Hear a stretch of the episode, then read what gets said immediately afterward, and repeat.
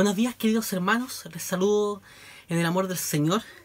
Es un gozo enorme poder compartir con ustedes a través de este video en la predicación de la palabra del Señor. Hoy día estamos comenzando nuestra serie de mensajes Fe en cautiverio, reflexiones de Daniel para la iglesia de hoy. El mensaje está basado en el libro de Daniel, en el capítulo 1, los versículos 1 al 21 lo que vamos a hacer es que vamos a dar paso a la introducción al sermón y luego de eso, en el transcurso, en el desarrollo del mismo, vamos a ir leyendo los textos. Lo ideal es que ustedes hayan leído con antelación el texto, ya sea en la noche del sábado o en la mañana del domingo, previo a la celebración de nuestro culto. Decir primero que todo que estamos frente a un libro maravilloso. Y es maravilloso porque es sencillo y difícil a la vez. Sus primeros capítulos, particularmente los primeros seis, han sido materia de predicaciones y de escuelas dominicales por años, mientras que los otros seis, la segunda mitad, han sido abono para debates históricos, teológicos y proféticos. Nosotros como Iglesia Puente de Vida hemos aceptado el desafío de leerlo en el Chile de hoy, luego de una crisis social y en medio de una crisis sanitaria que muy probablemente abrirá el camino para una crisis económica de gran alcance. Por años no hemos entendido que somos una iglesia que está en el exilio y que anhela la patria celestial que consumará Cristo en su segunda venida. Y que hoy nosotros estamos en situaciones de encierro y con una desesperanza presente que es concreta por lo tanto, se hace muy necesario que volvamos a la clara noción que vivimos cautivos en un mundo que es como Babilonia. Y Babilonia no es nuestro hogar. ¿Cómo vivir la fe en medio de nuestro cautiverio actual? El libro nos desafía a una presencia fiel en el mundo, a la proclamación de la verdad revelada en la palabra, la fe en la soberanía total de Dios y la esperanza en su acción en la historia. Nosotros vivimos en un mundo que profesa ideas de una secularización radicalizada. Cuando hablamos de secularización estamos hablando de un proceso largo que comienza en el siglo XVI y que se ha ido desarrollando a lo largo de la historia, sobre todo en Occidente, en la que hemos podido contemplar cómo el ser humano se ha ido desplazando de los motivos religiosos tradicionales y se ha transformado en la medida de todas las cosas.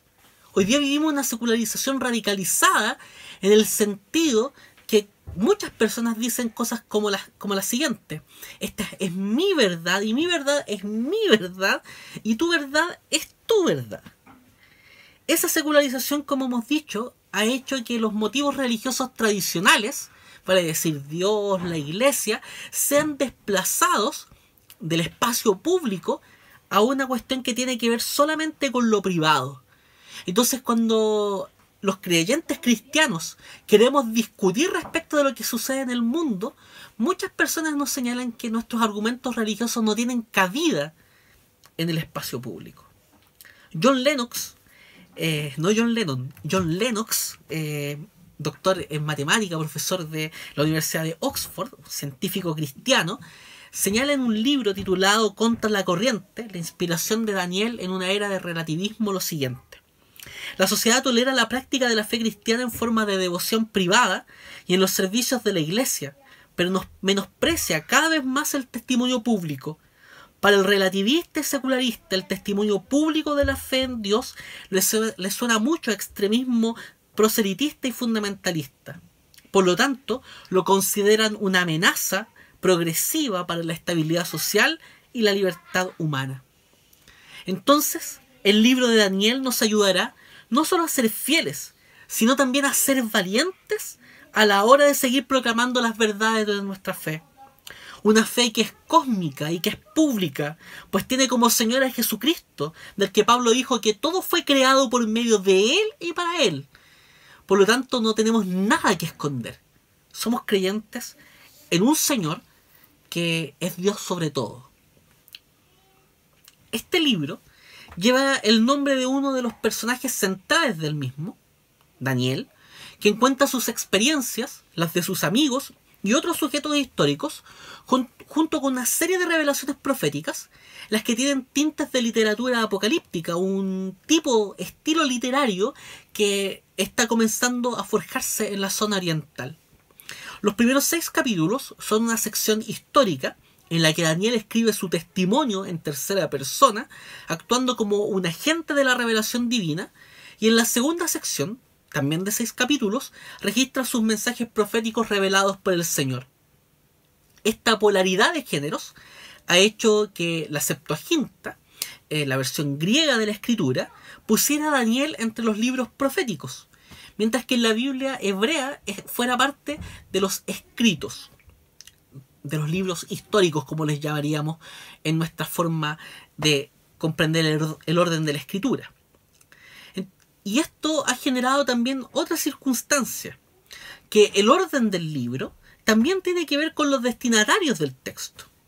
La sección escrita en arameo, una larga sección que va desde el capítulo 2, versículo 4 al capítulo 7, versículo 28, el arameo era la lengua de los babilonios, tuvo como destinatarios a sujetos de origen pagano, mientras que los otros textos escritos en hebreo enfocan su mirada en Israel y los judíos receptores de dicho mensaje. En este texto, el exilio es parte del hilo conductor, porque es difícil mantenerse leales a Dios cuando la seducción de la idolatría se hace más que patente. El cautiverio implica la vida en un lugar que ignora o que se opone a la enseñanza de la palabra de Dios. El desafío es mantener la, conciencia cautiva a la palabra de Dios y no dejarse cautivar por ideas ajenas a ella. En esta serie de mensajes haremos uso de un esquema de orden cronológico del libro, lo que hará que nuestros sermones no sigan un plan capítulo a capítulo, sino más bien teniendo en cuenta los momentos históricos en los que sucedieron los hechos narrados y junto con ello la finalidad para la que fueron escritos. Y ahí un pequeño dato, sobre todo para quienes son intermedios y que están ausentándose de las clases. Eso reporta algo que el lenguaje se nos enseña, que tiene que ver con el contexto de enunciación, aquello que da pie o origen al texto que se escribe, como también al propósito que tuvo el autor a la hora de narrar el libro. Entonces, teniendo en cuenta ese orden cronológico, señalaremos entonces que esto está dividido en tres partes, con el reino de Nabucodonosor, que va del el capítulo 1 hasta el final del capítulo 4, la era de Nabónido y Belsasar, que va desde el capítulo 7 del 1 al 28, 8 del 1 al 27 y capítulo 5 versículos 1 al 30. Y luego los tiempos del imperio medo-persa, que considera los capítulos 9 del 1 al 27, capítulo 5 versículo 31 al capítulo 6 versículo 28 y capítulos 10 versículo 1 al capítulo 12 versículo 13. En esta primera parte, entonces estaremos sí analizando capítulo a, capítulo los capítulos 1 al 4. Entonces la próxima semana eh, tenemos como el mensaje basado en Daniel capítulo 2, para que durante esta semana ustedes lo puedan ir leyendo. El tema del libro es la soberanía de Dios en el tiempo, las circunstancias, los pueblos de la tierra y todas las personas. De hecho, Daniel significa Dios es mi juez, lo que hace total sentido a esta narración. Es un mensaje que otorga consuelo al pueblo de Dios en los tiempos de Daniel y estos cuatro jóvenes de los cuales también va a hablar el capítulo de hoy, y lo sigue entregando también hoy en días difíciles. Porque saber que Dios está en control de todas las cosas produce descanso para el alma. Saber que un día Dios destruirá la maldad y que hará que todas las tiranías del mundo caigan y consumará su reino con justicia y gran gloria, produce una esperanza que no defrauda. La propuesta del sermón de esta mañana es ver el cautiverio y su contexto cultural, lo que produjo dicho contexto, y cómo cuatro jóvenes judíos con corazones transformados y firmes en su fe se mantienen fieles a Dios en una tierra extraña. Entonces comencemos viendo el contexto del cautiverio según el capítulo 1, versículos 1 y 2. Leamos lo que nos dice la escritura. En el año tercero del reinado del rey Joacim de Judá, el rey Nabucodonosor de Babilonia vino a Jerusalén y la sitió. El Señor permitió que Joacim cayera en manos de Nabucodonosor. Junto con él cayeron en sus manos algunos de los utensilios del templo, de los cuales Nabucodonosor se llevó a Babilonia y puso en el tesoro del templo de sus dioses.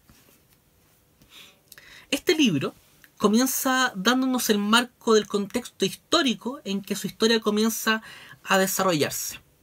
Nosotros en algunas ocasiones hemos señalado esto que ocurre en Israel, que luego de entrar a la tierra prometida con Josué a la cabeza, vive el periodo de los jueces, luego tiene un periodo de monarquía donde reinan Saúl, David y Salomón. Y a la muerte de Salomón se produce el quiebre de este reino unido de Israel y se forman dos pueblos distintos, el reino del norte, Israel, cuya capital era Samaria, y el reino del sur, Judá, cuya capital era Jerusalén. Una característica importante del reino del norte es que ninguno de sus reyes hizo lo bueno ante los ojos del Señor, practicaron constantemente la idolatría, no servían a Dios tal y como lo había establecido en su ley, sino que en distintos lugares altos donde se combinaba el culto al Dios verdadero con el culto de dioses paganos. Y por otro lado, en el caso de Judá, habían oscilaciones, habían distintos reyes y sujetos que hicieron lo bueno ante los ojos del Señor.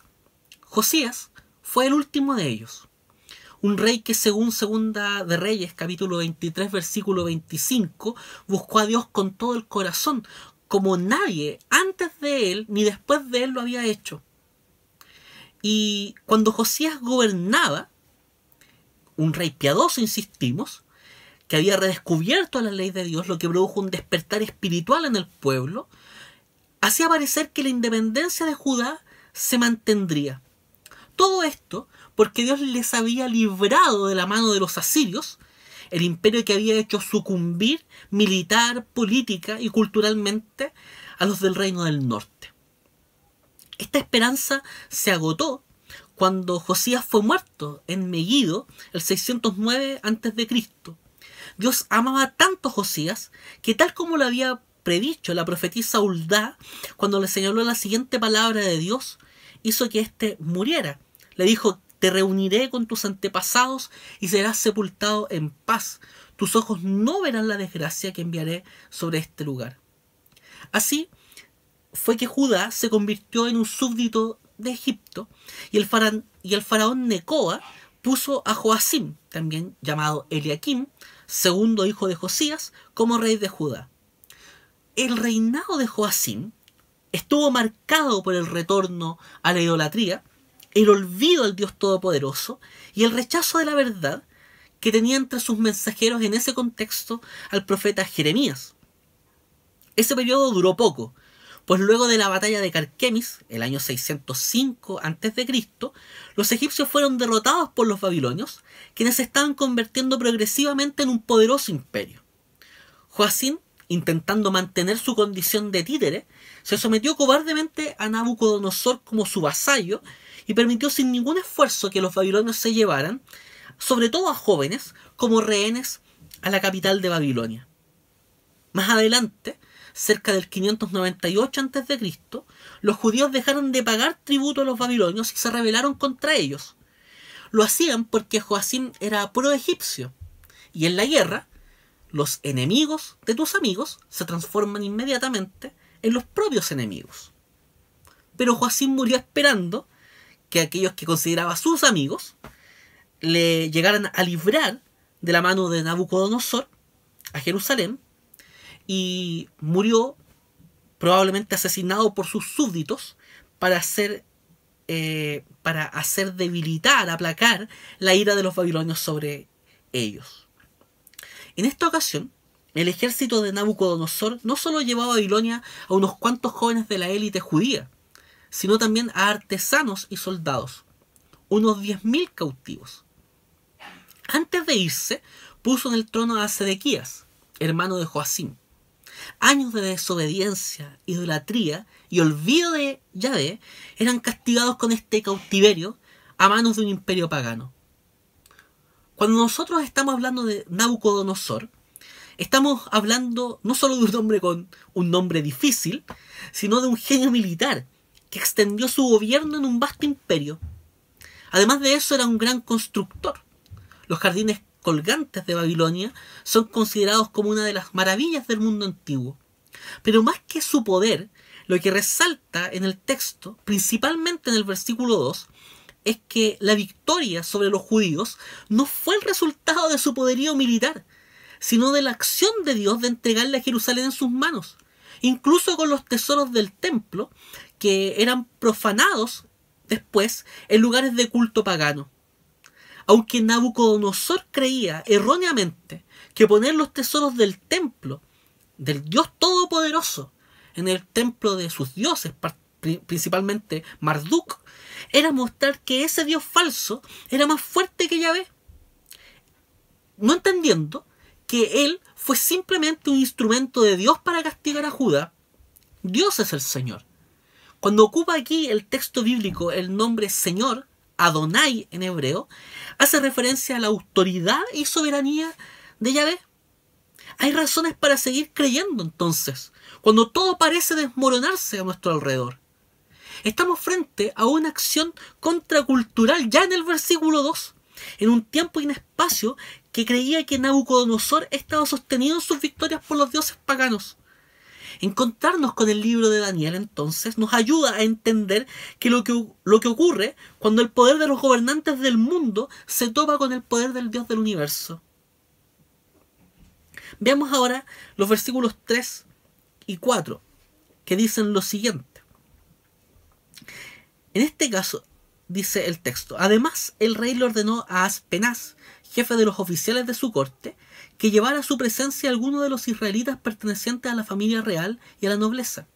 Debían ser jóvenes apuestos y sin ningún defecto físico, que tuvieran aptitudes para aprender de todo y que actuaran con sensatez, jóvenes sabios y aptos para el servicio en el palacio real, a los cuales Aspenaz debía enseñarles la lengua y la literatura de los babilonios. Estos versículos están poniendo de manifiesto cómo Nabucodonosor entendía la dominación imperial. Él creía que si elegía entre los pueblos dominados, judíos en este caso, él podía en este caso generar a siervos leales de la corte del rey.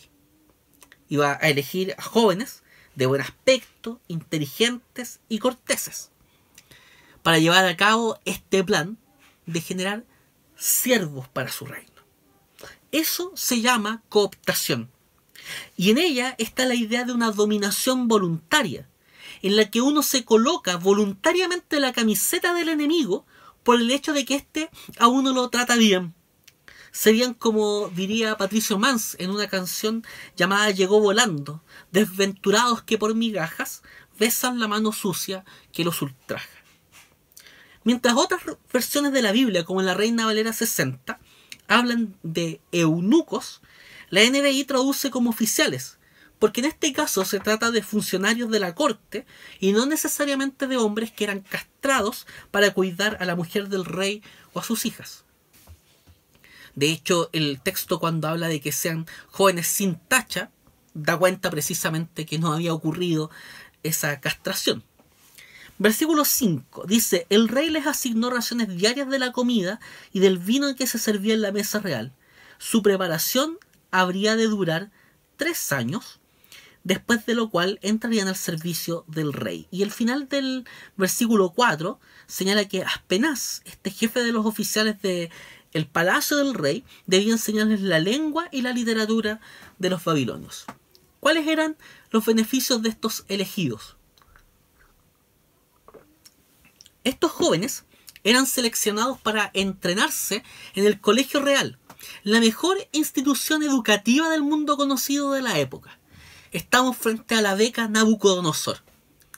Eh, aquí se desarrolla un ejercicio en que se volvía a socializar a estos jóvenes, educándolos en la lengua y en la sabiduría de Babilonia. Entonces aprenderían de literatura y herramientas para aplicar el conocimiento de manera apropiada. Las ciencias desarrolladas en la época eran la astrología, en el sentido literal de estudio de las estrellas, que era un complemento de apoyo para el culto pagano, la arquitectura, la meteorología y la agronomía. Aquí hay algo muy importante para decir. el oficio para el cual los preparaban no era el de filósofos o de pajes de palacio, sino para ser magos, expertos en artes espirituales, para obtener el consejo de los dioses para el rey. Esto era un lavado de cerebro, literal, cosmovisional, cultural y religioso, en el cual, en este caso, estos sujetos se transformaban en siervos totales del imperio babilónico. Cuando no servían como magos, servían como escribas o como traductores, también labores muy honrosas para el servicio en el palacio. ¿No es acaso eh, muy parecido a la formación que muchos recibimos hasta el día de hoy, ajena a la base de los principios que enseña la palabra de Dios? Sumado a aquello, otro beneficio es que recibirían la comida deliciosa y de calidad de la misma mesa del monarca. Luego, en los versículos 6 al 7, nos muestra quiénes son elegidos y menciona a cuatro de ellos. Dice el texto, entre estos jóvenes se encontraban Daniel, Ananías, Misael y Azarías, que eran de Judá, y los cuales el jefe de los oficiales les cambió el nombre. A Daniel lo llamó Beltzazar, a Ananías Sadrach, a Misael Mesac y a Azarías Abednego.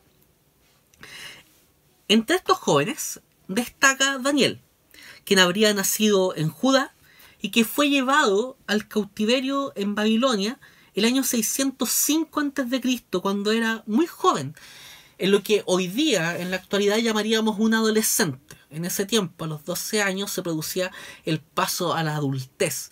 Eh, no existía este periodo reconocido, por lo menos, como adolescencia. Sus convicciones piadosas denotan que la influencia del periodo de Josías y también de la palabra proclamada por el profeta Jeremías le habían alcanzado, al igual que a otros pocos jóvenes de su época. Estamos hablando de un exiliado judío en un imperio que domina a su pueblo, que pasará a, ser un siervo de palacio y luego un hombre de Estado, un hombre muy importante en la política en Babilonia. Es decir, estamos frente a un político y a un profeta, ambas vocaciones honrosas a las que Dios puede llamar a sus hijos. El texto también menciona el cambio de nombre. Y el cambio de nombre es una acción de dominio, porque, porque quien le pone nombre a las personas y a las cosas tiene autoridad, tiene poder sobre ellas. Ya dijimos que Daniel significaba Dios es mi juez. Por su parte, Ananías significa Yahvé es bondadoso, Misael significa quien pertenece a Dios, y Azarías significa Yahvé socorrió. Son nombres que no solo identificaban a cuatro personas, sino que también identificaban la fe de sus padres y la fe propia. Decir el nombre era, llevar, era como llevar un cartel o decir a gritos, creo en Yahvé, el único Dios verdadero, en un mundo en que eso parecía feo o malo, tal y como ahora en muchos contextos parece serlo. Fíjense en el cambio de nombre que les hacen. Belsasar significa él protege su vida, dando cuenta de él por Bel o Marduk, el dios principal de los babilonios. Abednego significa siervo de Nabú o de aquel que brilla, que era el dios principal del culto de Nabucodonosor. Sadrach y Mesac no se ha definido con total claridad lo que significan su nombre. Sadrach podría significar mandato de Aku, que era un dios lunar de los sumerios, o estoy con miedo de Dios, también podría significar. Y Mesac podría significar quién es como Aku o soy de poco valor. Esos nombres, a diferencia de sus nombres reales, reflejaban lo siguiente: el aparente dominio de los dioses paganos sobre Yahvé y además de eso, la condición miserable de quienes vivían en el exilio como súbditos de un rey extranjero. Era un acto de humillación. La segunda parte de este sermón es el corazón en el cautiverio. Y aquí partamos viendo, primero que todo, los versículos 8 al 14. Leamos. Dice, pero Daniel se propuso no contaminarse con la comida y el vino del rey. Así que le pidió al jefe de oficiales que no lo obligara a contaminarse. Y aunque Dios había hecho que Daniel se ganara el afecto y la simpatía del jefe de oficiales, este se vio obligado a responderle a Daniel, Tengo miedo de mi señor el rey, pues fue él quien te asignó la comida y el vino. Si el rey llega a verte más flaco y demacrado que los otros jóvenes de tu edad, por culpa tuya me cortará la cabeza. El jefe de oficiales le ordenó a un guardia atender a Daniel, Ananías, Misael y Azarías. Por su parte, Daniel habló con ese guardia y le dijo, Por favor, haz con tus siervos una prueba de diez días. Danos de comer solo verduras y de beber, y de beber solo agua. Pasado ese tiempo, compara nuestro semblante con el de los jóvenes que se alimentan con la comida real y procede de acuerdo con lo que veas en nosotros. El guardia aceptó la propuesta y los sometió a una prueba de 10 días.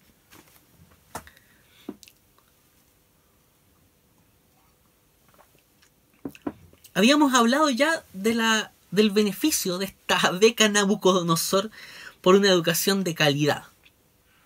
Y ese beneficio no estuvo alejado de desafíos. En este caso, la profanación de la religión verdadera, pues cuando se les ofreció el lujoso menú de espléndidos manjares de la corte pagana de Babilonia, con ello no solo se les estaba ofreciendo comida, sino una invitación a la práctica de la idolatría. El problema no estaba ni en la comida ni en la bebida, sino en que éstas habían sido dedicadas a los ídolos. O además, podía ser también que fueran hechas por animales impuros, o que su preparación no había sido realizada de acuerdo a la ley del Señor, que implicaba, entre otras cosas, el desangrado del animal eh, antes de su consumo. Sumado a aquello, el consumo de vino o de otras bebidas alcohólicas en el contexto del mundo pagano, o incluso de sustancias alucinógenas, estaba asociada al culto a dioses paganos en la búsqueda de un encuentro de una soberanía sobrenatural, de una sabiduría sobrenatural. Aquí estamos entonces cuando nos encontramos con, este, con esta abstención de la comida del rey, con la base de la disciplina espiritual del ayuno. Nosotros nos abstenemos de comer porque no dependemos de los alimentos, sino de Dios. Entonces este acto era alejarse de la comida del rey para acercarse a Dios. No estamos frente a un texto que esté a favor del vegetarianismo o del veganismo, pues el problema que aparece acá no era ni la carne ni el vino, sino la idolatría. Además, sin dogmatizar, hay un bonito símbolo en la elección del alimento. Daniel y sus tres amigos escogen comer del fruto de la tierra, y la tierra es de Dios. En cambio dejan de lado la comida que proviene de la mesa del rey. Con eso ellos estaban queriendo decir que era Dios quien les proveía para sus necesidades. En medio de su exilio, en tierra ajena y en un palacio en el que la desobediencia podría acarrearles sendos castigos, ellos prefieren mantenerse fieles al Dios del pacto. Y ese Dios que es fiel les hizo perseverar con la fuerza de su espíritu.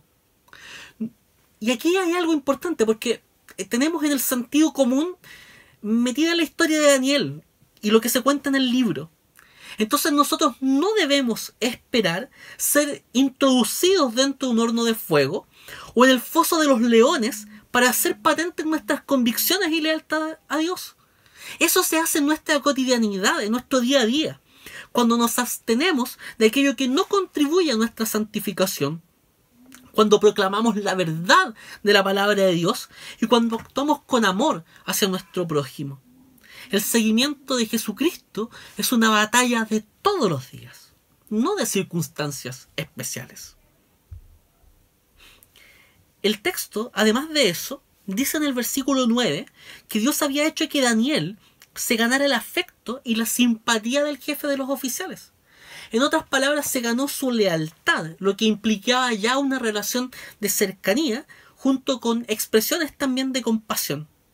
Así y todo, ese importante funcionario de la corona no quiso aceptar la propuesta de Daniel, porque eso implicaba contravenir las órdenes de su superior, nada más y nada menos que Nabucodonosor, el hombre más poderoso del mundo conocido de la época, lo que le podría significar a él la muerte.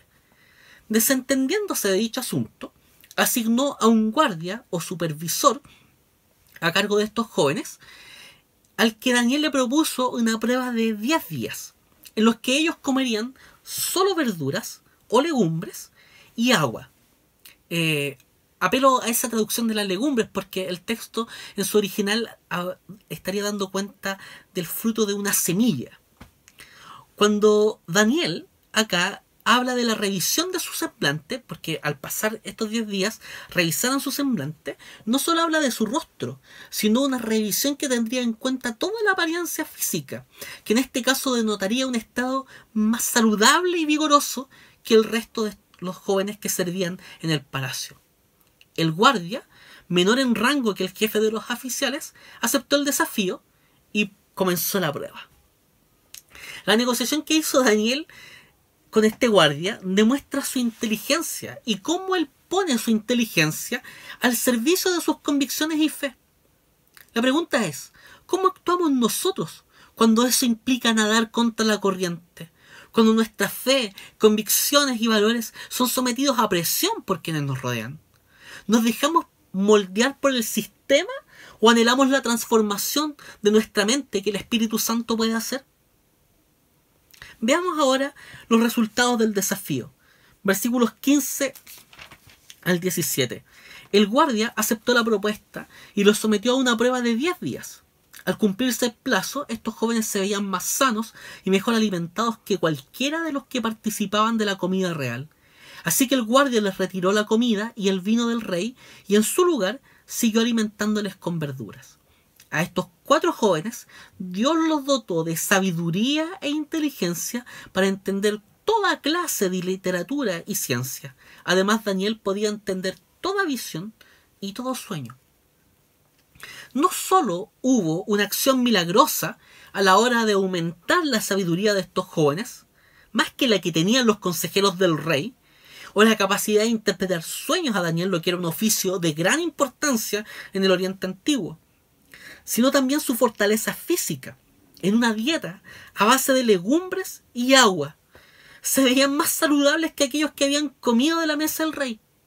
Gary Smith, en su libro Los profetas como comunicadores, dice, esta historia animó a los lectores judíos del exilio a mantener su compromiso con un estilo de vida piadoso y legitimó su confianza en el poder soberano de Dios para protegerlos cuando sus creencias estuvieran en conflicto con las prácticas paganas.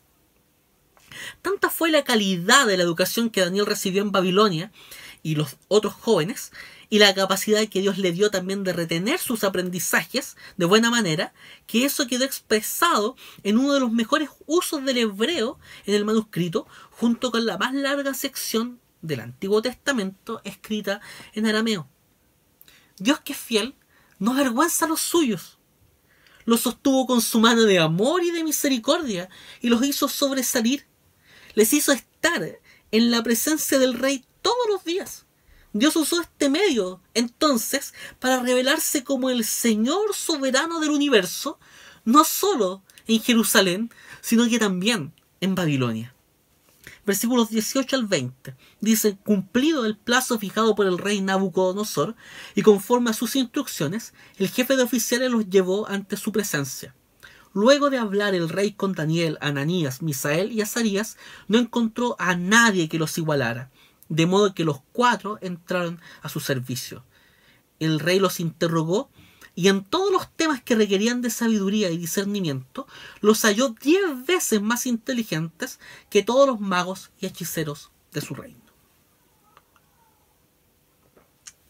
El texto dice que los cuatro jóvenes fueron presentados ante Nabucodonosor, quien luego de someterlos a un riguroso examen de conocimientos, encontró que ellos estaban calificados más que sus sabios. Cuando habla de sabios está hablando aquí de magos y hechiceros.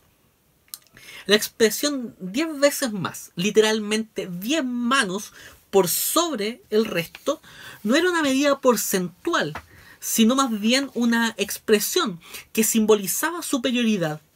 Y es que el conocimiento de Daniel, Ananías, Misael y Azarías se basaba en la fe del Dios verdadero que no solo provee de verdad, sino también de consistencia al pensamiento.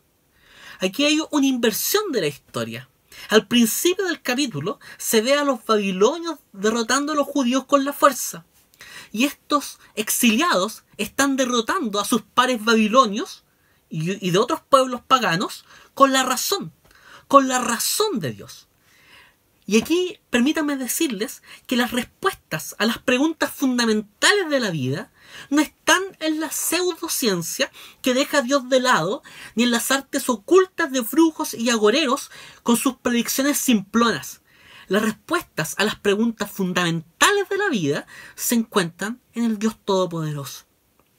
Como diría José Grau en su libro Las profecías de Daniel, se necesitaba una sabiduría controlada por Dios para no sucumbir ante aquel sincretismo religioso, mágico, científico. Esta sabiduría le fue concedida a Daniel. Él pudo testificar de Dios en las más altas esferas de poder y del saber de Babilonia sin contaminarse con sus supersticiones. El milagro de la vida renovada también alcanza y transforma la mente. Es muy interesante que el texto no desaprueba esta posición de los cuatro jóvenes exiliados judíos en una corte extranjera. Esa posición no solo les beneficiaba a ellos, sino también a toda la comunidad cautiva en Babilonia. No solo fueron fieles, sino junto con ellos realizaron una adecuada contextualización. No pelearon con toda la cultura, pelearon con lo pecaminoso que había en la cultura. Y el versículo 21 cierra el capítulo diciendo, fue así como Daniel se quedó en Babilonia hasta el primer año del rey Ciro. La labor de Daniel como consejero en el palacio real se dio hasta el cambio de régimen. Cuando los medo-persas se transformaron en el imperio hegemónico, Daniel todavía era un funcionario real del palacio. Ciro derrotó a los babilonios el año 539 a.C. Como los años se van contando a la inversa en dicho periodo histórico, Daniel había llegado al año 605 exiliado a Babilonia. O sea, vivió 66 años en cautiverio, pero en el palacio real. Y eso marcó también un cambio de actitud respecto a la vida en Babilonia porque ellos se entendieron ya no viviendo solo en un exilio, sino en la diáspora, en la dispersión, pero trabajando para el bienestar del lugar donde les había tocado vivir. ¿Por qué hablamos del corazón en esta segunda sección de la predicación? Porque en el versículo 8, en una traducción más literal como la de la Reina Valera 60, se dice que Daniel propuso en su corazón no contaminarse. Esa idea de proponer en el corazón era un modismo que daba cuenta de que Daniel había establecido, había hecho firme en su corazón una determinación. Estamos hablando de algo más que un impulso emocional. Estamos frente a una decisión, a un acto de la voluntad que tiene como base la espiritualidad. Daniel actuó según lo señalado años después por Pedro en su primera carta, en el capítulo 3, en los versículos 14 al 16. Dichosos si sufren por la causa de la justicia. No teman lo que ellos temen, ni se dejen asustar. Más bien honren en su corazón a Cristo como Señor. Estén siempre preparados para responder a todo el que les pida razón de la esperanza que hay en ustedes. Pero háganlo con gentileza y respeto, manteniendo la conciencia limpia para que los que hablan mal de la buena conducta de ustedes en Cristo se avergüencen de sus calumnias. Entonces Daniel y sus tres amigos guardaron sus conciencias limpias, se mantuvieron puros en la enseñanza de la ley del Señor, pero a su vez también fueron amables, de tal manera que la gente no pudo dudar de su buen testimonio. El corazón en la Biblia es el órgano espiritual que incluye el intelecto, las emociones y la voluntad, presentando al ser humano en su naturaleza integral. El corazón viene a ser el centro de la vida religiosa, el centro religioso de la vida, como diría Germán Doyever. Eso es lo que dota de coherencia a todos los aspectos de ella. De aquí nace un principio reformado fundamental. Todo es espiritual.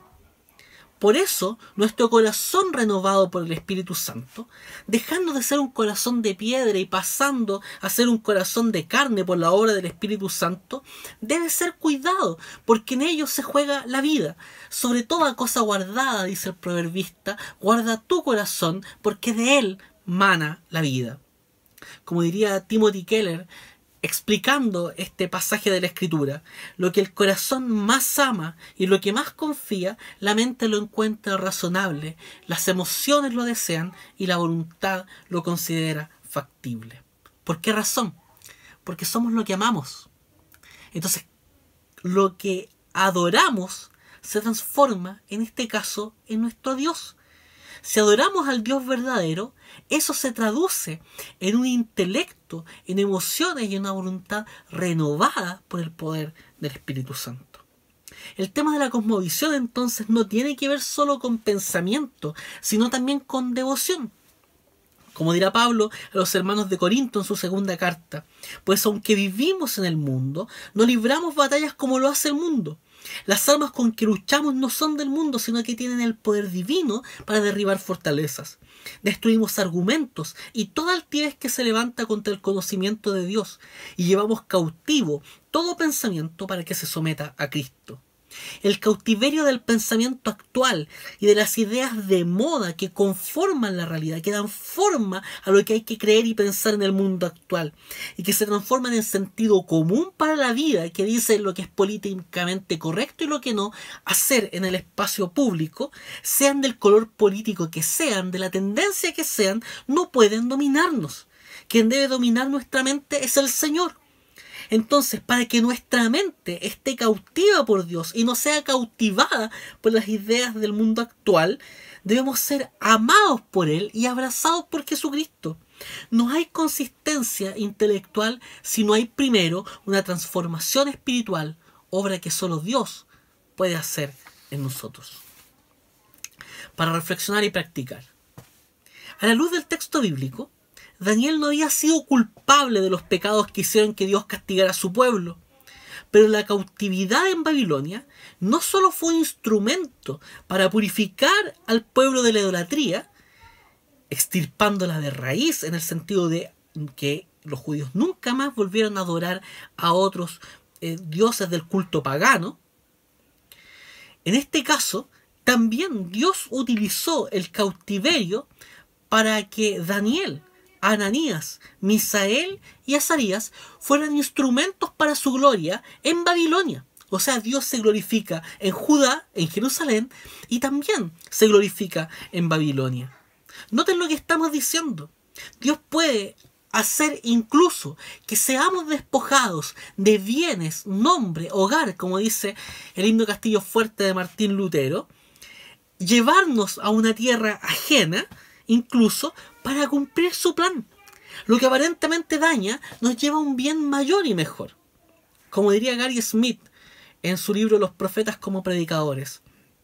Aunque Dios no remueva toda fuente de amenaza e incluso permita que algunos creyentes mueran por su fe, no se olvidará de ellos, sino que los levantará para la vida eterna. Esa es la lectura de la historia en clave de providencia. Y cuando hablo de la historia, no solo estoy hablando de la historia total, de la historia que comienza en el Génesis y que será consumada en la segunda venida de Cristo, sino que estoy hablando también de tu historia particular y de mi historia particular. Debemos hacer una lectura de nuestras historias particulares en clave de providencia. Y esa lectura en clave de providencia tiene cuatro implicancias para la vida. Primero, al aceptar que vivimos como la voluntad del Señor nos plantea, aceptamos y amamos la historia que nos toca vivir, por difícil que ésta sea, porque entendemos que la voluntad de Dios es buena, agradable y perfecta, por lo que comprendemos que debemos seguir sirviendo al Señor con todo nuestro corazón.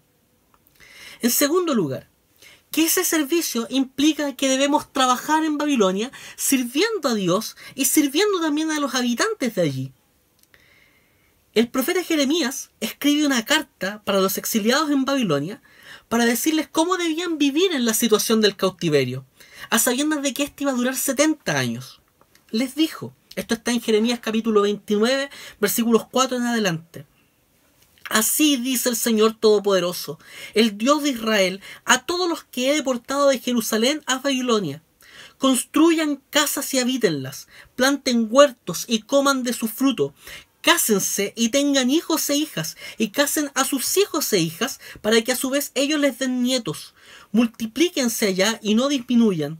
Además, busquen el bienestar de la ciudad a donde los he deportado y pidan al Señor por ella, porque el bienestar de ustedes depende del bienestar de la ciudad. Dios, que está en misión, nos invita a no solo ver y analizar lo que sucede en la ciudad, sino a vivir en ella. No nos invita a formar guetos de aislamiento eclesial y familiar, fortalezas de censura que no nos impiden contemplar los frutos de la gracia común en quienes sin creer en Dios le glorifican con su arte, con su ciencia, con su técnica. Eso es vivir en mundo Flanders, donde todo es perfectirijillo, pero donde todo termina como en la historia de joven y alocada. Trabajemos con ahínco para transformarnos en misioneros que contribuyen al bienestar de la ciudad. Y trabajemos también por forjar en nuestros hijos esa identidad misional. Porque de eso depende no solo el bienestar de la ciudad, sino que también nuestro propio bienestar. Shalom, que es la palabra que se ocupa y se traduce allí como bienestar, no solo es paz como ausencia de conflicto, sino también justicia social, vida abundante, armonía. Tercera implicancia. Debemos perseverar en la esperanza, aun cuando las circunstancias sean adversas. La carta de Jeremías continúa más adelante y en ella dice, y leo ahora del versículo 11 al 13, porque yo sé muy bien los planes que tengo para ustedes, afirma el Señor, planes de bienestar y no de calamidad, a fin de darles un futuro y una esperanza. Entonces ustedes me invocarán y vendrán a suplicarme y yo los escucharé. Me buscarán y me encontrarán cuando me busquen de todo corazón. El pueblo de Dios por años se había olvidado del Señor, practicando la idolatría y la injusticia, tapándola con un culto aparente, superficial. Falsos profetas auguraron un falso futuro y esperanza, en una paz que nunca llegaría. Mientras Jeremías les decía de manera impopular que la justicia de Dios se manifestaría en que un pueblo pagano vendría y les asolaría y llevaría varios de ellos deportados. Eso ocurrió con Babilonia. Y cuando eso sucedió, los falsos profetas se acomodaron su mensaje y dijeron que el cautiverio no iba a durar más que dos años. Jeremías dijo que no serían dos años, sino setenta, y así fue. La pregunta es, ¿se puede tener esperanza en Babilonia? ¿Se puede tener acaso esperanza en el lugar que es símbolo de todos los reinos, imperios y gobiernos idolátricos, injustos, tiránicos?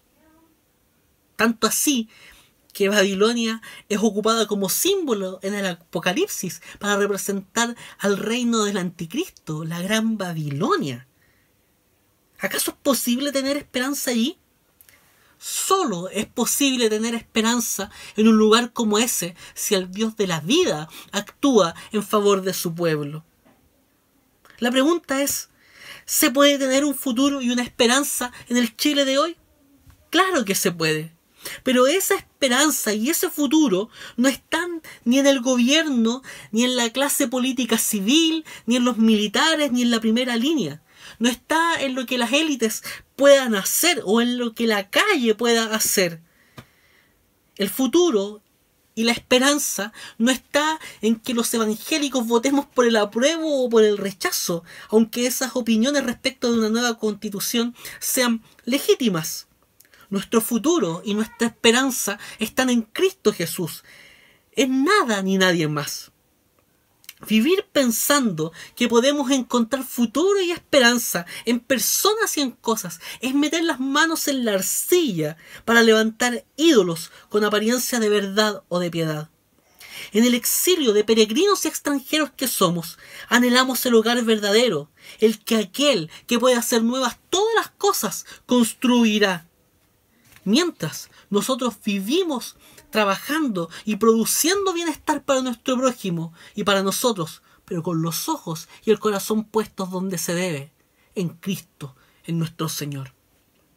Y una cuarta implicancia de esta mirada de la historia en clave de providencia es que debemos mantener un profundo equilibrio entre la gracia común y la antítesis. Ambas verdades fueron enseñadas por la teología reformacional, que recordábamos de la mano de Abraham Kuyper en nuestro Summer Theology en enero. Hablamos de gracia común porque cada vez que vemos belleza, justicia, paz, cosas buenas para la vida, lo que vemos allí no es la obra humana, sino que la mano de Dios actuando en el mundo por medio de sus criaturas, por amor de su creación. Lo que no implica que quienes hacen cosas bellas, justas y en beneficio de la paz y el bien común sean necesariamente en todas sus líneas de pensamiento y acciones aceptables. Lo que vemos en la gracia común es el glorioso amor de Dios y no la gloria de los seres humanos que se encuentran con sus mentes y vidas atrofiadas por el pecado. La antítesis nos permite entonces no perder de vista la raíz pecaminosa del pensamiento y la vida de los seres humanos alejados de Dios. Entonces, ese equilibrio entre la gracia común y la antítesis nos permite comprender las cosas que están en el mundo, que nosotros podemos asumir porque se condicen con lo que la palabra de Dios enseña, aquellas cosas que están a nuestro alrededor, que podemos y debemos modificar como extensión del reino de Dios, que justicia, paz y alegría en el Espíritu Santo, y aquellas cosas que debemos rechazar, porque de plano son pecaminosas y no contribuyen en nuestra santificación, y que producen daño para la vida propia y la de otros, y que en, en estricto rigor nos terminan separando de Dios. Entonces, nuestra tarea no es meramente la abstención. Daniel, Ananías, Misael y Azarías no tuvieron otra opción con respecto a la comida sino abstenerse. Como también nosotros, en muchas ocasiones, no tenemos otra opción que la medida radical de cortar la mano que nos hace caer. Pero a veces podremos no abstenernos y podremos no protestar ni pelear contra todo y todos. Para eso necesitamos aprender a leer. Aprendamos de las ciencias de la naturaleza, aprendamos de las ciencias de la sociedad, aprendamos literatura y lingüística, aprendamos también matemáticas, aunque sean el lado oscuro de la fuerza. Aprendamos de las artes con toda su variedad y un largo etcétera. Nada más ajeno para la teología reformada que producir índices de lecturas prohibidas como lo hacía la Inquisición. Pero para leer de todo, debemos primero empaparnos de la palabra de Dios, conocerla, amarla, manejarla con destreza como la espada que es, de tal manera que la Biblia produzca el marco de comprensión de la realidad, de todo aquello que sucede a nuestro alrededor. Los cuatro muchachos judíos dejaron de comer pero no dejaron de recibir la educación babilónica, aunque estuviese manchada por el paganismo. Pero para sobrevivir al paganismo del cautiverio, hay que tener cautiva la conciencia a Cristo y a su palabra. Otra cosa que quiero permitirme decir a modo de reflexión, producto de lo que hemos leído, es que el apóstol Pablo le dice a Timoteo, su hijo espiritual, que nadie te menosprecia por ser joven, al contrario, que los creyentes vean en ti un ejemplo a seguir en la manera de hablar, en la conducta y en amor, fe y pureza. Claramente, eso calza en el testimonio de estos cuatro jóvenes. Siendo muy probablemente lo que hoy día llamaríamos adolescentes, ellos reportan una madurez y una gracia aplicada a la vida enormes. Están dispuestos a mantener sus convicciones con firmeza, pero sin ser desagradables ni pesados, pues se ganaron el respeto, el favor y la simpatía de quienes les rodeaban. Y es que el testimonio de la verdad no puede estar lejos del amor. Eso nos deja una importante lección para todos, y especialmente para nuestros jóvenes e intermedios. Este, queridos, es el tiempo de la madurez. Es el tiempo de aprender para vivir Nadie debe menospreciarles por ser jóvenes, pues el respeto se presupone. Todos debemos ser respetados. Pero ser respetables, vale decir, la condición de facilitar el respeto en los demás, es una actitud, es una cualidad que es difícil de lograr, que se tiene que trabajar. Ser ejemplo es un desafío que no te pone ningún hombre o mujer, sino una tarea que te está poniendo la escritura. Hoy más que nunca necesitamos referentes jóvenes para las generaciones más pequeñas, más niñas de nuestra iglesia, que más que ensalzar a individuos, conduzcan con su enseñanza y con su vida a poner la mirada en Jesús y lo que Él puede hacer con y por nosotros. Hoy es el tiempo que ustedes tienen para no contaminarse y llenarse de Dios. Ni la ciencia, ni la tecnología, ni la política, ni las emociones disparatadas nos ayudarán a llenar los vacíos del corazón. El vacío de la vida solo Cristo lo puede llenar. Y no quiero cerrar esta reflexión de la palabra sin poner atención al asunto de la identidad. El cambio de nombres buscaba señalar cómo ellos, estos cuatro judíos, debían ser entendidos, ya no como siervos de Yahvé, sino como siervos de los dioses paganos y del imperio babilónico. John Lennox, en el libro que citábamos al comienzo, señala, de seguro, este fue un momento difícil para Daniel y sus amigos, y quizás pensaron en protestar. Sin embargo, la palabra no lo dice, así que solo podemos hacer conjeturas. Una cosa es evidente, Babilonia podía cambiar sus nombres, pero no sus identidades. La historia demuestra que el nombre de Daniel sobrevivió al imperio babilónico gracias al libro que nos legó. Tampoco perdió su identidad. Nuestra identidad no está en cómo nos llaman o en lo que otros dicen acerca de nosotros, sea que nos palmoteen el hombro o que nos pisoteen ni mucho menos está en lo que nosotros creemos de nosotros mismos, sea en la cumbre del éxito o en el fracaso que nos hace creer que somos la peor llaga podrida de la historia. Nuestra identidad no está en lo que tenemos, sea mucho o sea poco, en lo que tuvimos y se nos despojó. Tampoco nuestra identidad está en la tierra en la que nacimos o en la que nos toca vivir. Nuestra identidad no está ni en el tiempo ni en las circunstancias de la vida nuestra identidad está en Cristo. Por tanto, nos debe, nos debe importar lo que Él dice de nosotros. Nos importa lo que Él nos ha dado, cuánto nos ha amado. Nos importa que en Él hay sentido para la vida y que Él es la vida verdadera, plena y eterna que nosotros necesitamos. Nuestra identidad está en Cristo y como diría Pablo a los hermanos de Colosas, estamos completos en Él. O como diría el salmista Saf, ¿a quién tengo en los cielos? Solo a ti. Sin ti no quiero nada aquí en la tierra. Aunque mi cuerpo y mi corazón desfallecen, tú, Dios mío, eres la roca de mi corazón. Eres la herencia que para siempre me ha tocado. Si estamos en Cristo, no necesitamos más nada, porque Cristo los llena todo. Pueden decir lo que quieran, pueden cambiarnos el nombre, pueden pensar que nuestro Dios ha sido derrotado. Pero nuestro Dios es vencedor y Él nos llevará de la mano hasta el final. Lo tenemos todo porque Cristo es nuestro todo. Porque Cristo es el Señor de todo. Y Él permanecerá con nosotros hasta el fin del mundo. Allí está nuestra identidad. Tenemos futuro, tenemos esperanza. Que el Señor te bendiga. Quisiera invitarte a que, oramos, a que oremos.